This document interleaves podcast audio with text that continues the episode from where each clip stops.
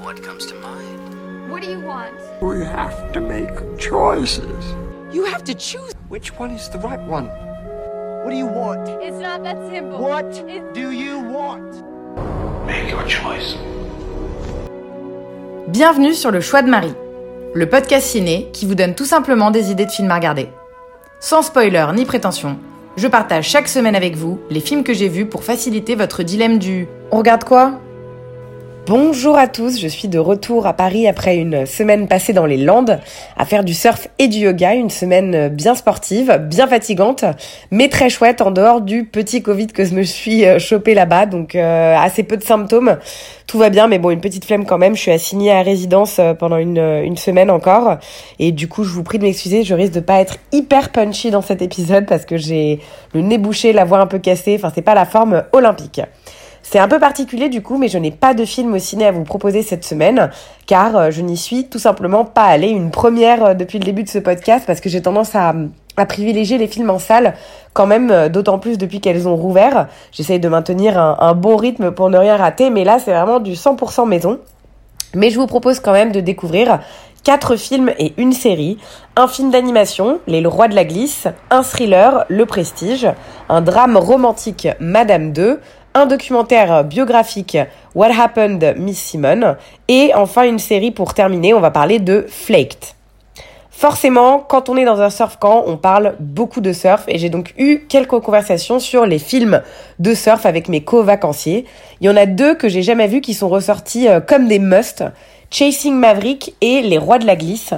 Impossible de trouver euh, légalement le premier sur internet, alors je me suis rabattue sur Les Rois de la Glisse, un film d'animation Sony de 2007 réalisé par Ash Brannon et Chris Buck. Il raconte l'histoire de Cody, un petit manchot qui rêve de devenir un champion de surf. Pour cela, il décide de s'inscrire à une compétition organisée à la mémoire de Big Z, le plus grand surfeur de tous les temps. Mais avant le jour fatidique, il devra affronter les péripéties et réaliser que le surf est bien plus qu'une simple compétition. La particularité du film, c'est que l'histoire se déroule au sein d'une pseudo-équipe de tournage de télé-réalité qui suit en fait euh, le jeune manchot. Donc en fait, le personnage s'adresse beaucoup à la caméra et commente un peu tout ce qui lui arrive. Écoutez, je crois que je suis totalement passée à côté parce que j'ai vraiment pas du tout aimé ce film. Déjà, c'est haché cliché, on reprend un peu euh, la même recette du film d'animation qui parle de compétition sportive. Un héros euh, inexpérimenté à la base qui va défier les plus forts avec toute sa détermination dans une compétition acharnée mais qui va quand même apprendre une jolie leçon de vie au passage. Et toute une flopée de personnages pas hyper originaux. La fille tête en l'air au caractère fort, le sage mentor, le pote fidèle et débile, le rival bête et méchant. Quand on a la trentaine, je trouve qu'en fait, la seule bonne raison de regarder des films d'animation, c'est pour leur originalité, mais surtout leur façon de présenter les choses de façon assez poétique. Bah là, l'originalité, c'est pas du tout le point fort du, de ce film d'animation, et euh, je dirais que voilà, le, le, message, il est un peu bancal, c'est pas très euh, poétique et profond comme film. La seule petite prise de risque, c'était en fait, je trouve ce format un peu de faux documentaire. Et là encore, j'ai pas été convaincue, ça m'a très vite saoulé. Je trouve qu'en fait, à part The Office et Parks and Rec, qui sont finalement du même euh, créateur, il y a très peu de films et de séries qui auraient réussi à masteriser cette technique du mockumentary et à ne pas lasser le spectateur en fait. Ils ont réussi à nous sortir de notre état de spectateur, mais sans nous lasser. Parce que c'est ça en fait, on nous rend complices presque de ce qui se passe à l'écran lorsqu'on brise le quatrième mur. Et c'est peut-être le fait que ce soit un film d'animation, mais j'ai pas du tout adhéré là, je me suis pas sentie impliquée ou proche des personnages ou de ce qu'il se passait dans le film. Joli cast de voix pourtant. Shia LeBeouf, Jeff Bridges et Zoé de Chanel pour les trois acteurs, pour les trois personnages principaux, pardon. Mais aussi une flopée de très bons second rôles. James Wood, John Hader ou encore Kelly Slater. Peut-être le seul point positif qui donne un peu de sympathie au personnage, surtout lors des répliques un peu marrantes, mais ça va pas suffire en fait ce cast malheureusement à en faire un bon film entraînant. Je crois que je vais m'arrêter là, du coup, j'ai pas grand chose à ajouter de plus euh, sur ce film dont je me serais euh, très clairement passé. C'est euh, un film pour enfants, on va pas se mentir, mais pas pour adultes. Un peu déjà vu, drôle parfois dans, ses dialogues, mais aussi incroyablement lourd dans son scénario. C'est dommage parce que ça donne un film un peu trop banal pour rester dans les annales et, et, et, dans nos mémoires. Si vous êtes chaud malgré tout, pour vous ou surtout pour vos enfants, Les Rois de la Glisse est dispo en VOD sur Apple TV, Orange, YouTube, Canal ou Amazon. Assez honteux, mais je n'avais jamais vu Le Prestige de Christopher Nolan avant cette semaine. Je sais pas trop pourquoi, j'ai pas vraiment d'excuses parce qu'il est sorti en 2006, j'avais un bon rythme de fréquentation des salles à l'époque. Mais voilà, il se trouve que c'était une grande première cette semaine, j'ai regardé Le Prestige, qui est adapté du roman éponyme de Christopher Priest, publié en 1995. Le film raconte l'histoire qui suit euh, en fait une, structure de narration euh, non linéaire, comme souvent chez Nolan, de deux prestidigitateurs britanniques à la fin du 19e siècle, engagés dans une rivalité. Le film commence et on rencontre Alfred Borden, qui est joué par Christian Bale, jugé pour l'assassinat supposé de son rival Robert Angier, qui est lui joué par Hugh Jackman. On va euh, retracer l'histoire des deux magiciens et de leur rivalité à travers les années, jusqu'à un tour de magie phare magistral nommé L'homme transporté qu'ils se disputent. Je regrette sincèrement de ne pas avoir vu ce film de ciné parce que on doit vraiment en prendre plein les yeux dans une grande salle. Il y a un travail de mise en scène qui est vraiment euh, super, presque comme une chorégraphie avec euh, beaucoup de mouvements de caméra fluides, bien harmonieux et les décors sont aussi absolument remarquables, très bien stylisés et avec beaucoup d'attention aux détails qui nous plongent totalement dans cet univers de magie. Le film a d'ailleurs euh, reçu euh, deux nominations aux Oscars en 2007 pour meilleur décor et meilleure photographie. Après, je dois être honnête, j'ai pas été complètement convaincu et emballé par le scénar. Le film est captivant en fait que par moments, je trouve que c'est assez inégal sur les 2h10 de film et qu'il y a beaucoup de longueur. On sait que euh, Nolan est attaché à la narration euh, décousue et non chronologique, mais là j'ai trouvé en fait les flashbacks plus perturbants que réellement utiles et apportant une tension euh, intéressante pour l'histoire du film. Donc non, ça marche pas à chaque fois et c'est presque comme s'il avait voulu copier-coller cette recette magique qui avait notamment permis à Memento de connaître un grand succès et à Nolan de passer sur le devant de la scène. Ça marche malheureusement pas à chaque fois. J'ai par ailleurs euh, trouvé la fin assez nulle, qui m'a laissé euh, un peu perplexe. Il est connu pour ça pourtant, ses effets un peu waouh sur la dernière ligne droite, mais là je me suis presque dit euh, waouh, tout ça pour ça. voilà, j'ai envie de dire que finalement le, le, film manque un peu de magie sans mauvais jeu de mots et j'ai un peu du mal à comprendre l'engouement de dingue qu'il y a autour. Ou peut-être que je suis décidément juste pas une très très grande fan de Nolan ou en tout cas, enfin, je préfère ce qu'il faisait au début, les, les, premiers Batman, Memento, Following à ce qui s'est passé plutôt sur la fin. Gros point fort du film à mentionner impérativement, cela dit, le duo d'acteurs absolument brillant. Hugh Jackman, euh, toujours parfait euh, à fleur de peau, tandis que Christian Bale est absolument impossible à saisir, ça colle parfaitement à son personnage, il est génial. Mais aussi toute une flopée de très bons second rôles. Michael Caine, le chouchou de Nolan, qu'on retrouve dans euh, un rôle d'Alfred Biss en fait. Andy Serkis, aka Gollum, probablement l'un des acteurs les plus mystiques euh, de son, de son époque et qui colle du coup très très bien au film, mais aussi Scarlett Johansson ou encore David Bowie qui sont un peu plus anecdotiques dans leur rôle mais qui, mais qui sont toujours euh, très plaisants à voir. Voilà, voilà, petite déception pour moi euh, sur ce film, alors que je m'y attelais en me disant grosse valeur sûre, je vais surkiffer mon trajet en train. Je vous l'accorde, on est quand même loin d'être sur des conditions idéales pour regarder un film dans le train, et c'est peut-être pour ça que je suis pas rentrée dedans, mais à culpa. Je lui ai peut-être pas donné une vraie chance, mais c'est comme ça, on peut pas revenir dans le temps. Je me permettrai pas du coup de mettre un gros no-go dessus, euh, étant donné qu'il y a quand même des choses très bien et qu'il est euh, quand même à 4,3 sur 5 sur Allociné en termes de notation pour les spectateurs. J'imagine que vous l'avez tous sûrement déjà vu, euh, mais je suis très chaude pour en débattre avec vous à l'occasion. Et pour les retardataires, le Prestige est dispo en streaming sur Netflix ou sur Canal. De retour à Paris, je vis mon Covid en toute légalité, enfermé chez moi à binger.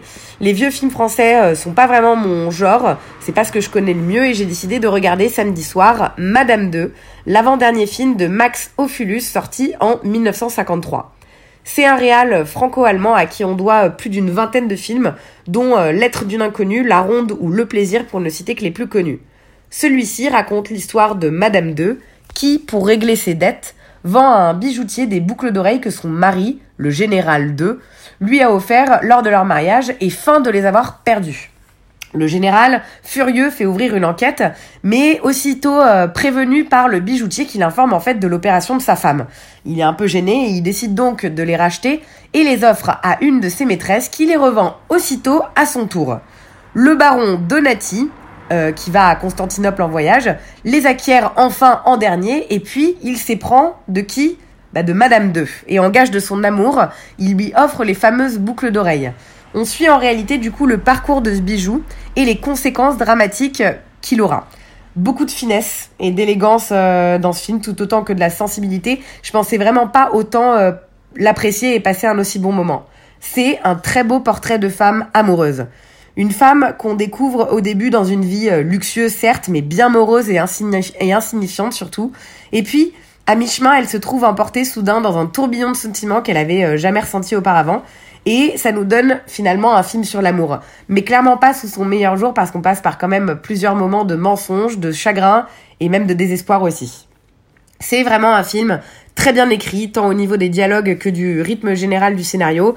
Et la réal est tout aussi bonne, fluide et totalement maîtrisée. C'est vraiment des plans euh, longs, euh, souvent lourds en symbolique, beaucoup de travelling, qui montrent euh, une reconstitution d'époque fabuleuse. C'est pas forcément mon délire, le Paris de la belle époque, mais là vraiment ça fait rêver et ça donne vraiment envie de s'imaginer dans des balles en compagnie de toute cette aristocratie.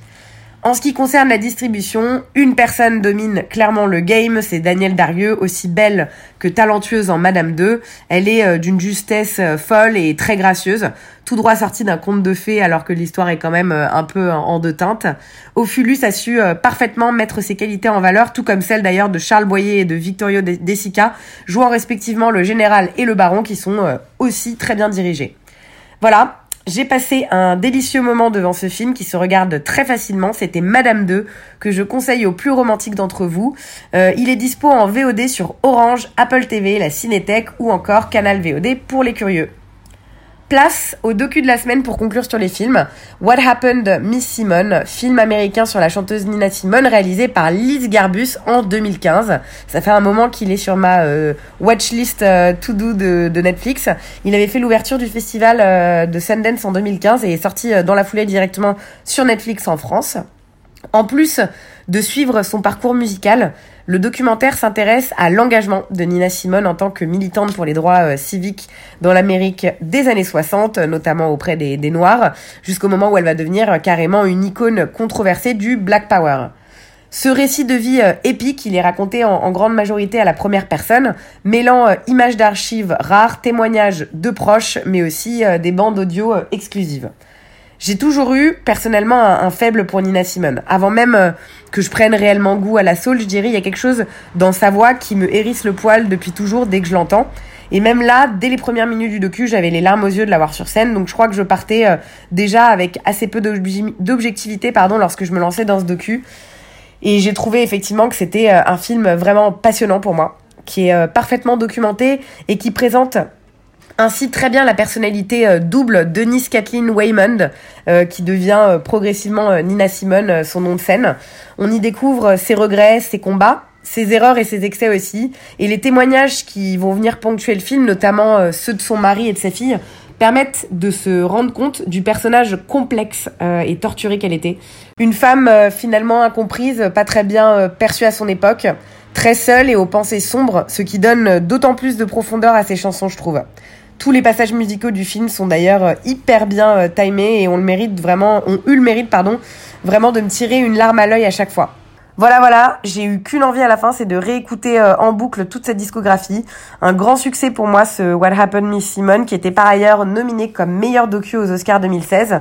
C'est une autre biographie musicale qui a gagné cette année-là, Amy sur Amy Winehouse, qui est absolument formidable aussi, donc pas de regret mais celui-ci mérite d'être vu, surtout si vous aimez l'artiste ou la soul de manière plus générale. Il est dispo sur Netflix en streaming ou bien en VOD sur Apple TV. Pour terminer la semaine, j'aimerais vous dire un mot sur la série Netflix Flaked. Elle m'a été conseillée lorsque j'étais aux US cette année et je viens de m'y atteler. Série euh, rapide, deux saisons seulement de 14 épisodes, 30 minutes euh, chacun, euh, qui a été diffusée entre 2016 et 2017 créé par et avec Will Arnett, que vous connaissez peut-être d'Arrested Development. Il jouait euh, Gob Blues dans cette série, euh, l'un des personnages principaux, et il nous propose là une série tragique-comique.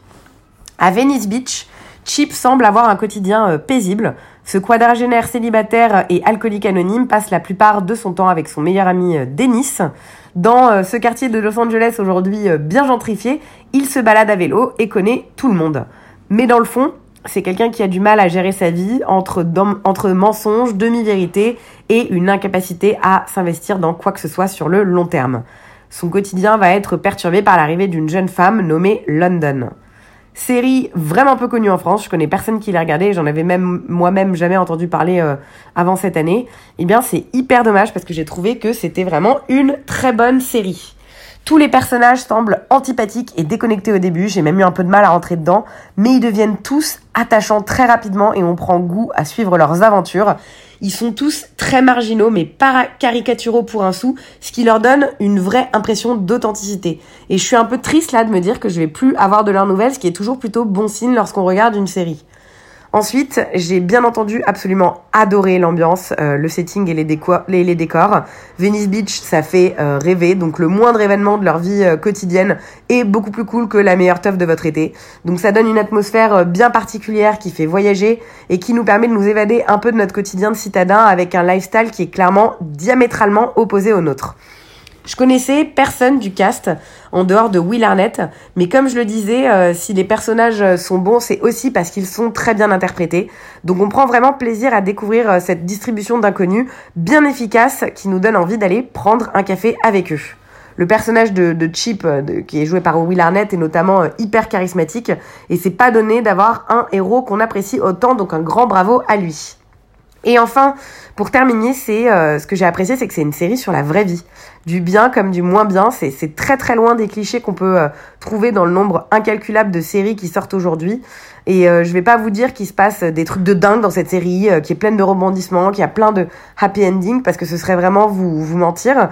Mais justement, en fait, on prend goût à découvrir ce quartier, à apprendre à, à, connaître ces personnages et à les voir évoluer au rythme très cool de leur vie, mais pas de façon totalement déconnectée de la réalité. C'est très très juste au niveau du ton. Voilà, j'espère vous avoir convaincu sur Flaked. Euh, une série Netflix qui se regarde vraiment euh, très vite. Je l'ai regardée sur à peine plus d'une semaine. Dispo bien entendu sur la plateforme qui l'a produite. Voilà, voilà pour cette semaine. Euh, merci d'être resté avec moi pour près de 18 minutes avec une mauvaise voix. J'espère que cet épisode vous a plu. et voilà, je ne sais pas trop à quoi va ressembler ma semaine, quel type d'énergie je vais avoir. Est-ce que sur la fin, je serai un peu plus en forme? Et lorsque je sortirai de quarantaine, j'aurai le courage de retourner en salle Peut-être, j'espère dimanche prochain avoir des, des films en salle à vous, à vous présenter. Sur ce, je vous souhaite une très bonne soirée et je vous dis à très vite.